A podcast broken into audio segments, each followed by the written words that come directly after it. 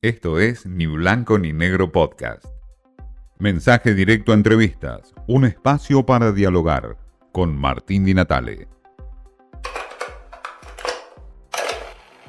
Desde otra perspectiva, Lalo Zanoni habla de lo que es inteligencia artificial, su impacto en la Argentina hoy por hoy.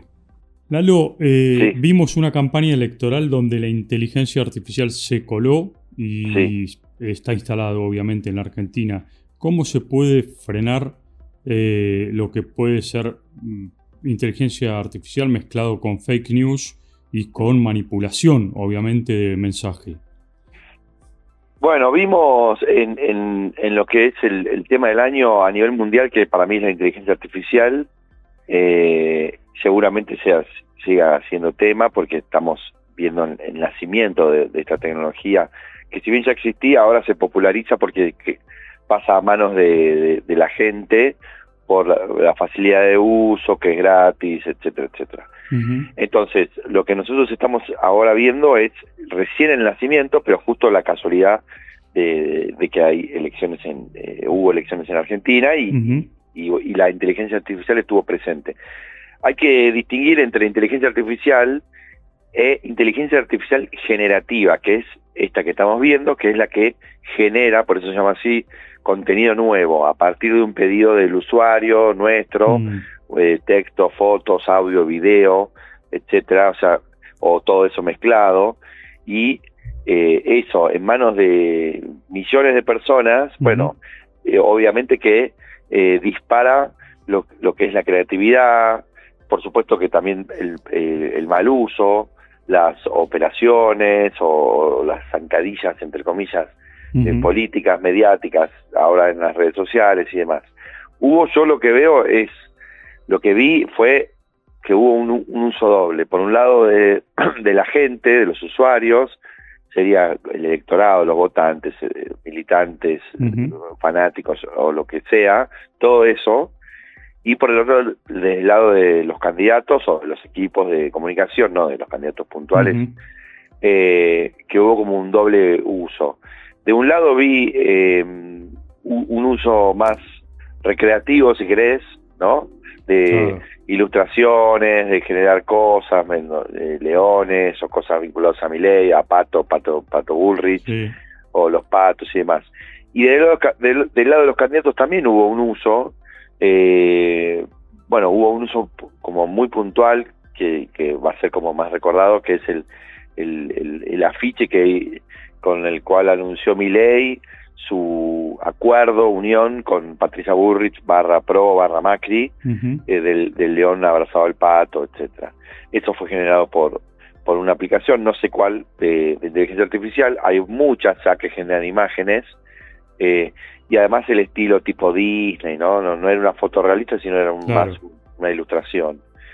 Y después también eh, Massa abusó bastante, los equipos de Massa, había una cuenta de Twitter que tiraba pósters de Massa constantemente, eh, pósters vinculados a estéticas políticas eh, antiguas, desde Rusia, de, de, los famosos afiches rusos, del constructivismo y esas estéticas muy muy características hasta eh, el afiche, la simulación del afiche, ¿te acuerdas de Hope de Obama? Sí, sí, sí. de un ilustrador, ahora no me acuerdo el nombre. Andy Warhol.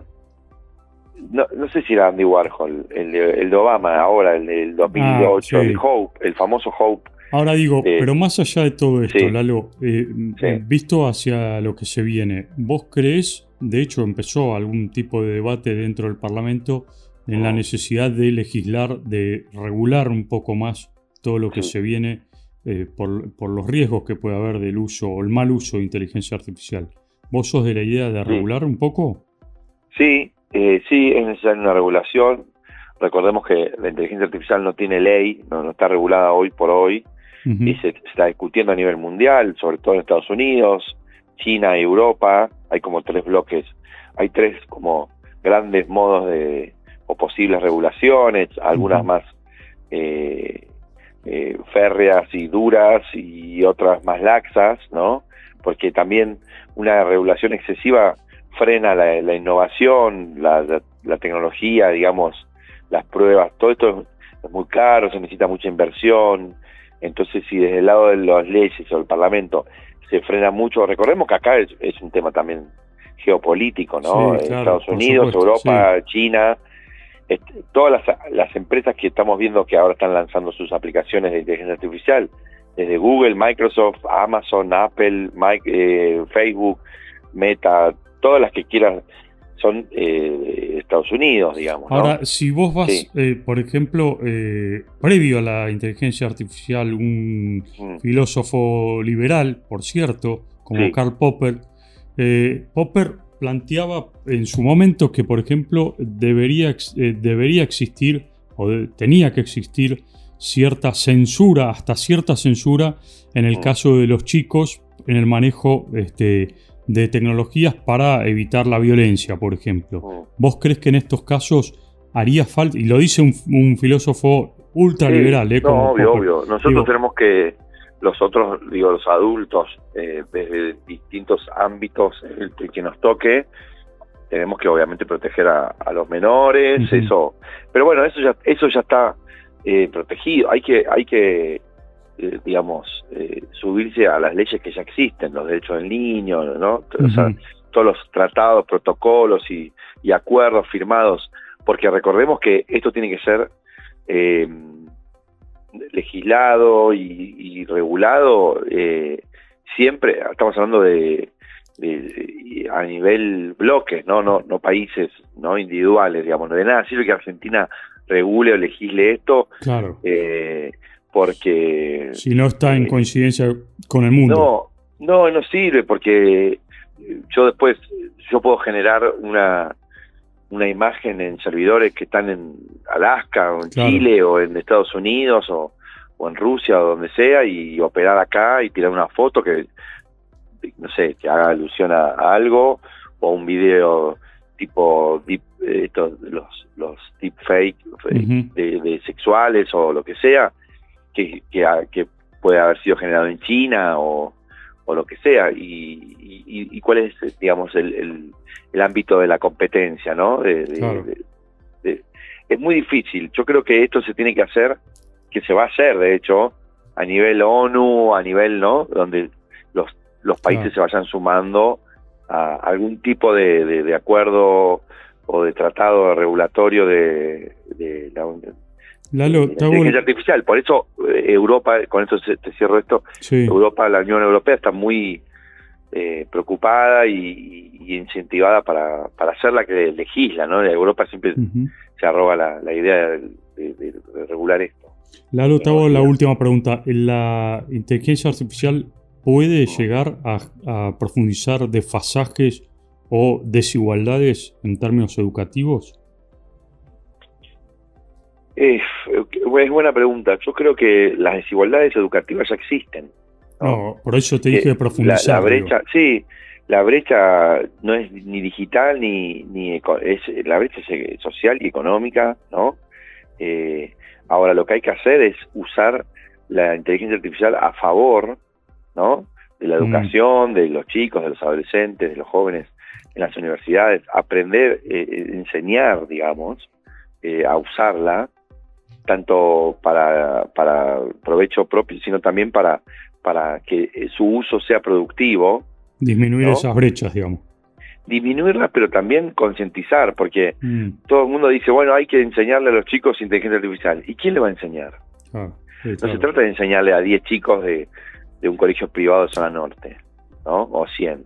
Sino, estamos hablando de miles y miles de, escuelas a nivel nacional, eh, estatales, pública, digamos, porque todo tiene que ser parejo, la enseñanza tiene que ser pareja, no puedes tener chicos de séptimo grado que no sepan nada de inteligencia artificial y otros chicos de colegios privados caros que sepan programar inteligencia artificial a la misma edad. Eh, entonces eh, ahí está, obviamente está la brecha, pero no es de la brecha de la inteligencia artificial, sino es la brecha educativa previa, digamos, ¿no? Sí, totalmente. que dirigen esto. Porque mañana va a ser otro tipo de tecnología. Hay que entender a la inteligencia artificial como entendemos Internet. En su momento, en el nacimiento, estamos en el nacimiento de Internet. Bueno, ¿qué vamos a hacer con, con, la experiencia que ya, que ya tenemos de Internet? ¿Qué vamos a hacer en los próximos 10, 20 años con la inteligencia artificial? Claro. Porque ahora estamos recién en lo que, ¿te acordás el dial-up de Internet? Bueno, estamos ahí, en ese punto.